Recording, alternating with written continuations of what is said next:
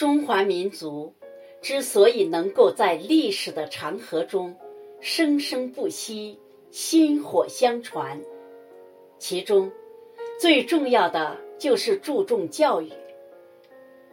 穿越历史的屏障，站在岁月的渡口，我们仿佛看到孟母为了孟子的成长而三迁，仿佛听到了梁启超的呐喊。少年强，则中国强。这铿锵的话语在耳边回响。